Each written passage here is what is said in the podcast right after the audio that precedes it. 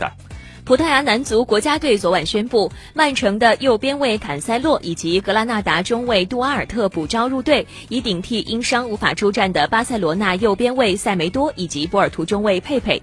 作为最近半年来葡萄牙队的主力右边卫，塞梅多在九号巴萨四比一大胜塞尔塔的比赛当中左腿受伤离场，预计将会缺阵五周时间左右。三十六岁的佩佩则是在七号欧罗巴联赛被波尔图客场不敌格拉斯哥流浪者时遭遇了伤病，顶替塞梅多入选的坎塞洛也是葡萄牙国家队的常客。但是本赛季从尤文图斯转会曼城之后，二十五岁的坎塞洛在大部分时间内只能作为英格兰球员沃克的替补。身高一米九二的多阿尔特则是首次获得国家队的召唤，在先后效力贝伦、沙维斯、拉科鲁尼亚队之后，二十四岁的多阿尔特本赛季转投西甲格拉纳达，在已经结束的十三场西甲联赛当中全部首发，并且曾经攻破皇家马德里队的球门。